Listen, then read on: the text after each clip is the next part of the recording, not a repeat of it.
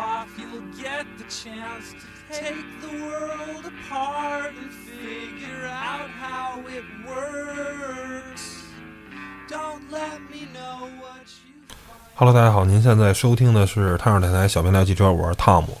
呃，在上一次小编聊汽车这个科尔克能基之旅呢，我给大家埋了一坑，说那个我们开的这个 D-Max 这个皮卡嘛，五十铃的，呃，说我这个开了一圈呢，发现呃这个车呢、有很多值得跟大家分享的故事，所以呢，今天呢把坑得填上啊，答应大家了，得聊聊这车，哎，所以呢把这个坑坑给圆上。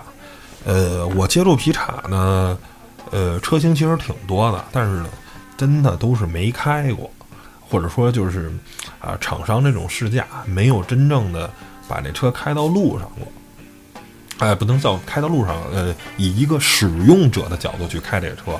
之前试驾也都是，就是就是纯试驾。你也知道，就是我，就来这开着车感受一下动力，然后，我没有把它当做一个真正的啊工具车，当做一个真正的一个自驾的一个工具去感受这辆车，啊，所以呢，我感受还挺深的。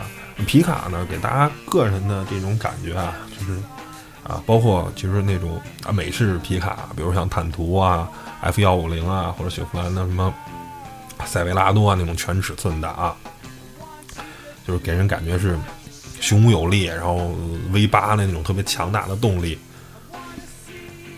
等等等等等等这些东西，然后大家都觉得这是一特别好、特别实用的车型。然后呢，这这也是我最初的这么一个认为。没开之前，我也是这么认为。你说皮卡这些有特别特别多的好处，我给大家举一举例子啊。首先，对于北京来说，皮卡不用摇号，为什么呀？因为皮卡是卡车，是吧？是货车，货车不用摇号，这个您就可以省一个指标，对吧？第二个，皮卡便宜呀，对吧？您算算啊，您要是买一 V 八的五点几升、六点几升排量的，这么要是一 SUV 的，您就拿坦途跟那个陆巡说吧，陆巡就只有四点六排量的，跟四点零的都没有五点七的，五点七的那个五七零要卖到一百多万，陆巡四点六的，您说再盖板再盖板的，国内的官方指导价也得八九十万，对吧？这坦途买您买到顶配的也就六十万，到头了。您要是盖板的，也就是四十多万，就就有的找。您算算这个钱，是不是便宜很多很多，对吧？包括其实这个日产的这个途乐跟它的那个泰坦啊，它的那个也是五点六 V 八的皮卡，您一比也是就是皮卡比 SUV 同排量的最少便宜三分之一，有时候甚至能便宜二分之一的价格，那觉得太值了，而且还不占指标。那有人说了。这皮卡它是货车，货车只有十五年的这个使用期限，十五年就报废了。这个，我觉得您不用考虑。为什么呢？首先啊，您说买皮卡，您肯定是奔着，咱不说买风骏的那些啊，不是看不起风骏或者瑞奇啊，日产的那个都是正说日产的瑞奇，那也就是纯工具车啊，拉货的。您说买到这四五十万的这个价格的，包括您买到 D-Max 这个价格，您绝对不是简简单单就为了拉货。为了拉货，您可供选择的太多了。买这个肯定是为了玩儿，肯定是为了自驾游，为了穿越。那您就是拿它当一越野车用，那越野车是吧？那个路工况那么差，又有几个人能真正开十五年呢？再者说了，这辆车真开十五年。它就算能开，您有说它能值多少钱呢？您算算，现在十五年前那越野车，它值得了十万块钱吗？是吧？值不了了，早也就贬值贬的就没钱了。所以呢，十五年到了以后，可能一是您没到十五年，这车您就卖了，您就给听出去了，就换一辆更新的、更好的、性能更好的开了。第二，真到十五年，您就给它报废，您再买一辆新的，这十五年您不回本啊？您算算吧，五十万就买一个中配的坦途了，一十五年一年才合三万块钱，是吧？那成本才多低呀！您五十万，实话实说，您要不买坦途，您您也就够一 Q 五，是吧？您也就买一个宝马 X 三，那车它什么车呀？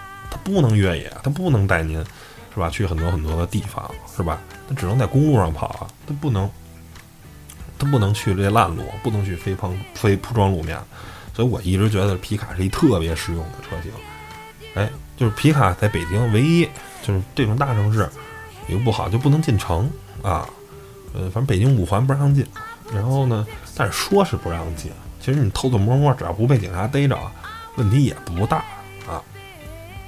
只是名义上，但是现在咱大家也看到了，很多皮卡呢都开始解禁了啊，说河北什么试点乱七八糟的，反正这车型逐步是放开了。所以总体感觉说，哎，这车不错呀。您说又大又便宜，哪哪都好。但是呢，跟大家先说一误区啊。总体来说呢，皮卡呢，它的这个设计取向呢，还是一个工具车，所以呢，在极强强度的这种越野的路况下，那您比如说就是坦途跟陆巡比吧，那它的坚固耐用程度肯定是不如陆巡的。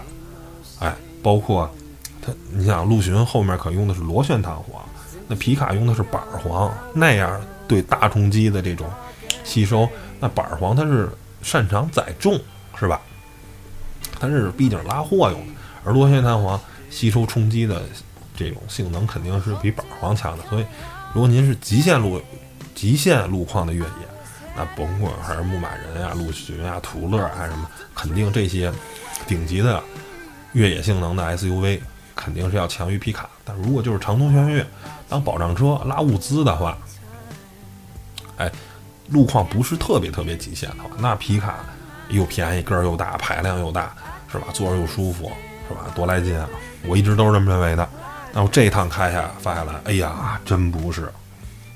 首先吧，我们就拿我们这个五十铃 D Max 这个说，五十铃 D Max 啊，五十铃是什么厂商啊？大家都知道，原来还造过 Rado 啊，经济者，大家都知道玩老老一代越野都知道那经济者啊。大镜小镜什么的，还特别有名。那个时代，五菱还玩汽油机，后来呢，就慢慢慢慢退出这个乘用车市场了，就开始不玩了汽油机了，就专心啊做它的造它的商用车，哎，就玩柴油机了。到现在呢，五菱就没有汽油机的车了，哎，后来呢，在泰国什么的玩这个 D Max 啊、MUX 啊，玩这些车，后来呢，把这些车都引入中国了，引入国内，再开始重新回到这个。从商用车重新回到乘用车，但是呢，造就了五十铃现在没有汽油机可用。但五十铃这俩柴，这个甭管是二点五 T 还是三点零 T 的柴油发动机，还是非常牛的。一会儿我会单说啊。然后呢，柴油车啊，在北京是不能上牌的，只能上外地牌。就是您最起码您买买一个这个五十铃的 D Max 吧，包括您买 MUX。北京上不了台，就是一外地牌。那您说这北京这来不来老雾霾？这进京什么那个的，这事儿就特恶心。这首先是一特恶心的事儿。它不光皮卡，您要是京牌的，您弄一汽油，您坦途啊，它只是不能进五环，但是是吧？这是一种错。但是您外地牌不让进京，这是另一种错，就更严重了，对吧？这是一特恶心的事儿。这都不说。第二个呢，您说这个车啊，二点五 T 的发动机。啊，三点零 T 的这其实马力并不是特别大啊，二点五 T 这好像才一百三十左右吧。然后那三点零 T 的，但是现在没装上，以后会装上。那是啊，呃，一百七十多匹啊，但是扭矩这可大，这车就三百多牛米，那个三点零 T 的四百多牛米。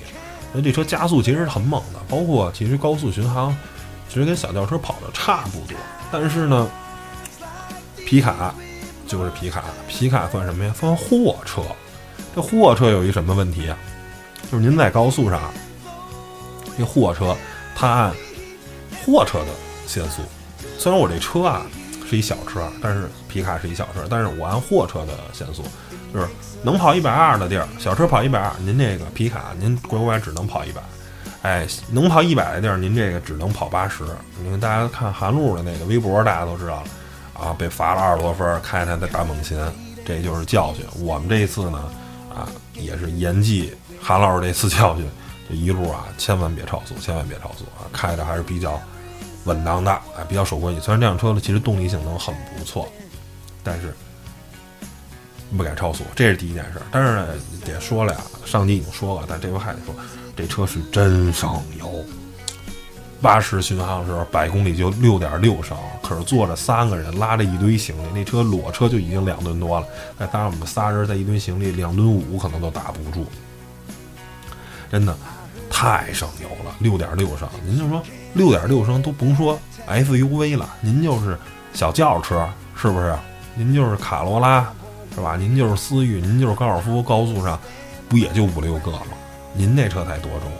我们这车可是一这么大的 EIC 大皮卡，多大风阻啊！是不是还拉这么一堆人，拉这么多货？六点六升，燃油效率特别高。你看我们两辆车啊，从北京干到赤峰，单程四百多公里，两辆车一共八百公里。然后到了赤峰，找一加油站，说得把油给加了。最后两辆车全都加到跳枪，最后那油才四百多块钱。所以您这百公里才六毛六六毛，平均每百公里的成本才六毛钱，那相当相当的省啊。这是好处之一，哎，但是呢，问题就在哪儿呢？高速限速。然后呢，高速限速这一事儿。二，这车皮卡我没开过 MUX 啊，没在高速上开过，不好不好评价它。但是就这 D-Max 啊，这车在高速上这风噪啊，我跟您说太要命了，真的就是平道上，呃，不是平道，就是车停下来以后。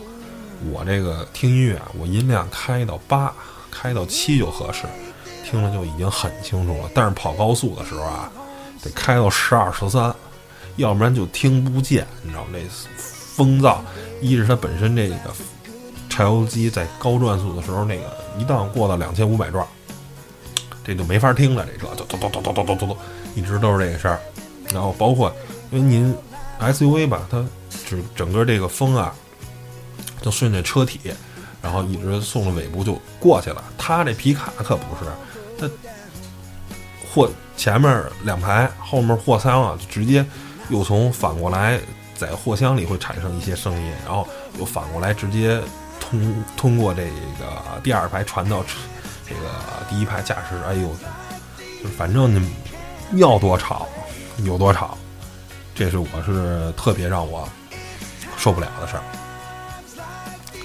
这是风噪，然后呢，这开起来这自动挡没毛病，就是五速变速箱，呃，谈不上聪明，但是呢够用，因为你这对一个我会对这辆车的心理预期呢就放的很低，而且呢也没想说开这车你还能怎么啊，这超车什么的，确实是不太给力啊，但这个手动挡啊。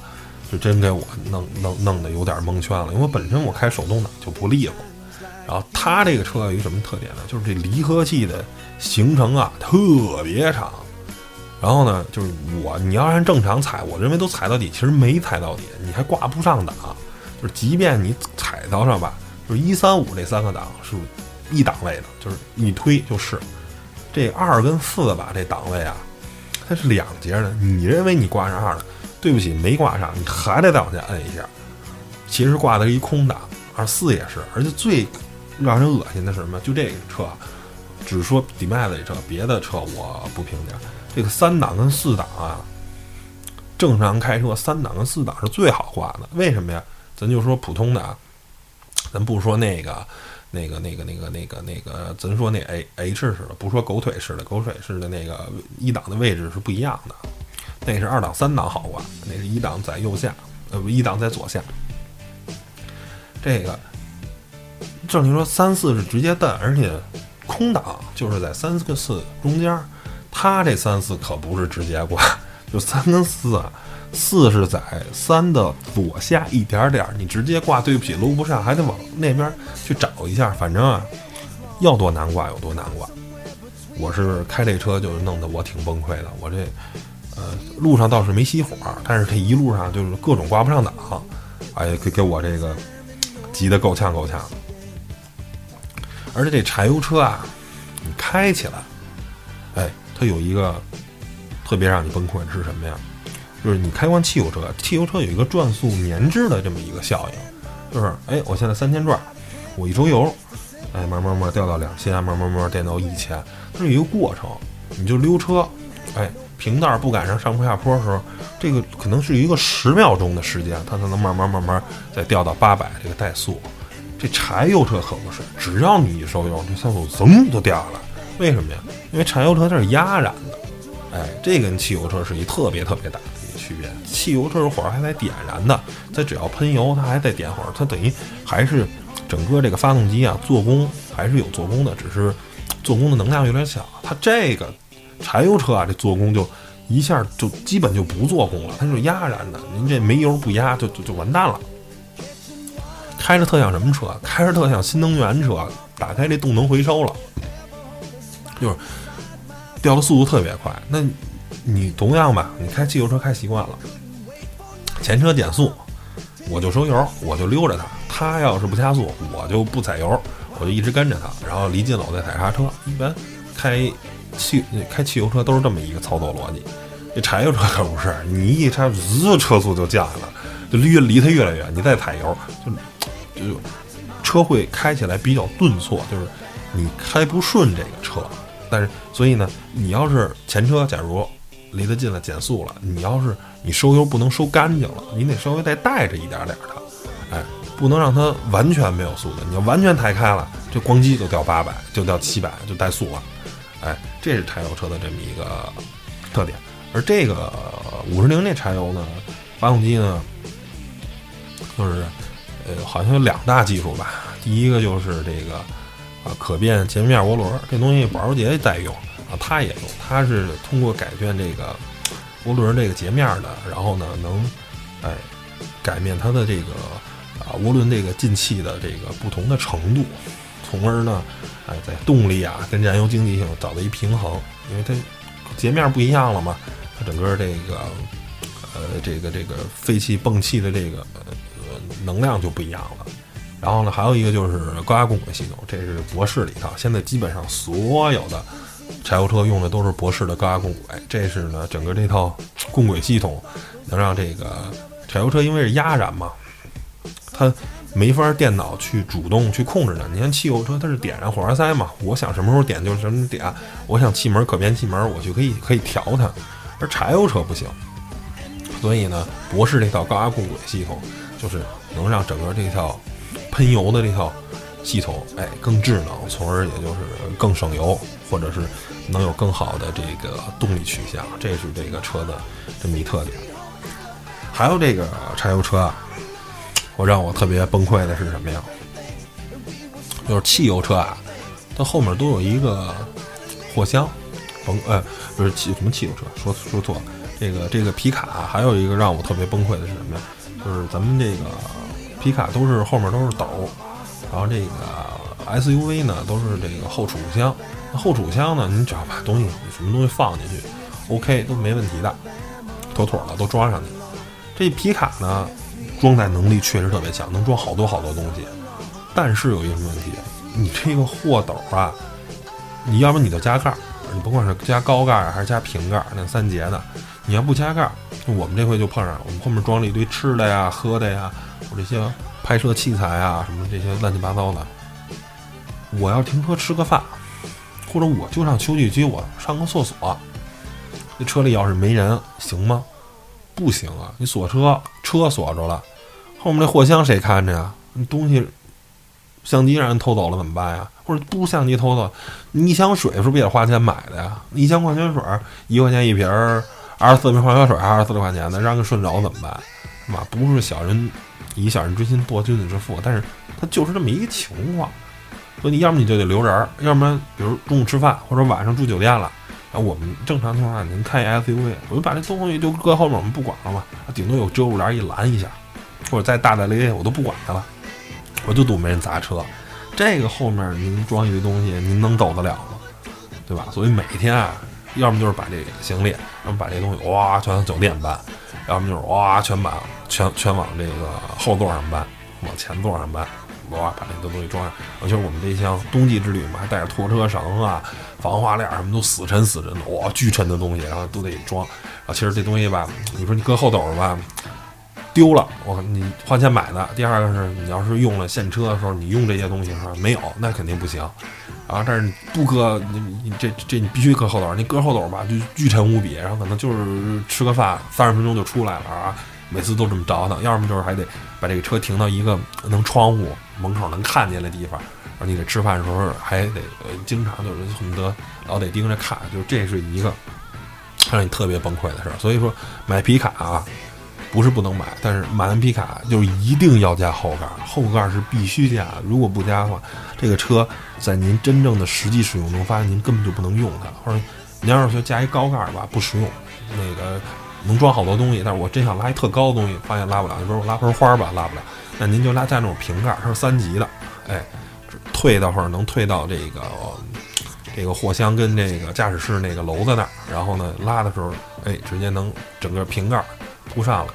你说你装什么东西都没问题，就是买皮卡，千千万万一定一定加一瓶盖，哎，这是必须的。如果不加这瓶盖，就真是受不了。还有一个，这皮卡这是一什么问题啊？是刚才也说了，这一般啊，现在这个这个 SUV 啊，越野车你加什么螺旋弹簧啊，或者说是。哎，像更高级的 SUV 啊，城市化可能加上气动的啊，气动悬架，反正啊，甭管是什么，它都比较舒服。这个皮卡啊，它这个是什么呀？前面是螺旋弹簧，后面是板簧。为什么加板簧？板簧它承重效果好，它能拉货。但板簧啊，你过这种小坎儿很舒服，哎，平平稳稳就过去了。但是你，一旦碰上减速带大坎儿，那叫一个颠，真的，颠的你都不知道怎么跑了。但是人家是拉货的，你就没辙。还有这皮卡后面都后整体桥的，你说这些啊，比如像帕三菱帕杰罗劲畅啊，啊不是不是三菱帕杰罗呀，日产途乐啊，这都换了后，都换了，已经都换了这个独立悬架了，很舒服的。这皮卡我。除了啊，那还不是独立线。除了那个，呃，本田的有一个承载车身的，是用奥德赛打造的。但是后面人家奥德赛也是扭力梁啊，新的这奥德赛是吧？也是，其实也是一半独立悬架，也是一个不是完全的独立悬架。所以这皮卡的舒适性很差。然后，而且第二个吧，像这个车的第二排都没有空调出风口，所以第二排啊，我们这一趟又很冷。所以整个这趟下来吧，第二天特别难受，特别特别冷。然后呢，它密封性还不好，四处漏风，你知道吗？前面还行，完后面就隐约感觉这个门板上漏风，就是特别特别冷，就是前排跟后排完全就不是一个量级。这个你在 SUV 上车型可能相对来说，呃，就是前后排的这种待遇的差距啊，不会这么大。但是皮卡就特别明显，就前排啊，总体来说还是挺舒服的，啊，还是可以接受。但是后排这个整个这感觉啊，就差特别特别多。然后呢，这就是这一趟呢，我对这个皮卡的这么一些认识吧。反正皮卡就是优点我都不说了，缺点呢就是首先不能进城，然后买柴油的呢就更恶心了。然后呢，这个皮卡的这个货箱装货很多，但是呢，您别一定要加盖，不加盖使用中极其崩溃。然后呢，速度也开不快，然后呢，各种限速卡你，然后呢，开着也不舒服。嗯，然后这个有时候过这高速吧，就明显不收一样的钱，有的给你算 SUV。有的呢，就给你算卡车，然后就你就多交钱。我们说我们反正就也不看嘛，就是就就公费嘛也不看。但就是反正有有一次走一段路的话，一辆车交了四十五，一辆车交了五十，这就很。然后后来一对这票，一个算的是货车，一个算的是这个呃 SUV，就是小型客车，就差了这五块钱。一个算的是轻型货车。啊然后，大概关于这个皮卡的吐槽呢，也就到这儿了。呃，但是我这只是一面之言啊。其实我对皮卡还是挺喜欢的，我觉得呃这是一款特别实用的车型，尤其是嗯在美国呢，就是皮卡是有一种美式文化。然后呢，之前我们也做过一期，它确实是很实用，包括在农场上啊使用什么，他们是有一套他们这个使用的方法。然后呢，在中东国家，皮卡也是啊有很大的市场，宜商宜家嘛，是吧？然后在咱中国的皮卡呢，其实总体来说现在走的还是比较低端啊，这个美式皮就是现在是很分裂。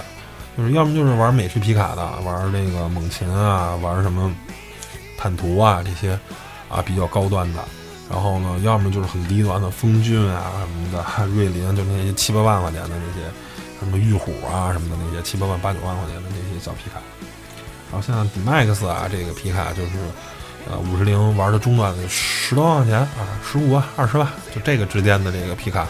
算算是唯一一家，然后但是呢，在二零一七年呢，这个纳瓦纳啊，日产的这个中型皮卡啊，将说有望进入中国。这是日产的应该是第四代皮卡车型，第四代第五啊，我给忘了，还是一个全新的这么一个车型，还是很值得期待的，因为它啊将是汽油机的，所以嘛，最起码在中国，在北京这块使用的话，肯定比柴油车。是方便会一个，但是呢，如果您是如果老出去玩的话，呃，然后呢又不是一个特别极限的穿越的话，啊，我觉得这个柴油车可能会更好啊，因为柴油车更省油。但是呢，柴油车在高原上，的动力啊，包括在极寒地区啊，可能会点不着啊，或者什么的，就是呃，柴油车的适应性，呃，相对来说没有汽油车好。包括其实好像。上回我听啊同事去去参加那个日产的那个途乐的一个活动，然后他们有开 Y 六幺的柴油的，然后那个油泵哈就反正反正就是出了点问题吧，这车就给车给撂在那儿了啊。就是总体来说，柴油车呃的适应性啊，呃没有汽油车好，皮实耐造的话，在就反正目前可能。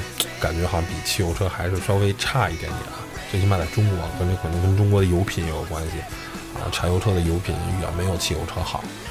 然后明年呢，除了这个纳瓦纳这个皮卡呢，呃，其实还有很多款，包括雪佛兰的塞维拉多跟科罗拉多这两款车，已经在今呃去年的二零一六的广州车展，哦，已经看到雪佛兰官方把它带到了。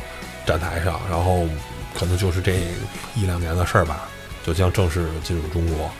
然后呢，它当时展的塞维拉多是它的一个，就是像坦途那样那种偏豪华的。然后科罗拉多是它的一个叫 ZR 一啊，还是叫 ZL 什么的，一个偏越野的。它其实跟丰田的 Takuma 的呃 PRO 啊，Takuma PRO 一个偏越野版的，是很像的，就是原厂就给你。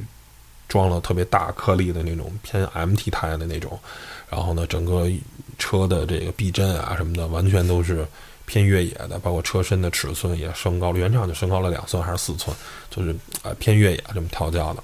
然后今年最大的亮点的一辆车呢，就是啊全新一代的这个猛禽啊，将今年吧，今年就是。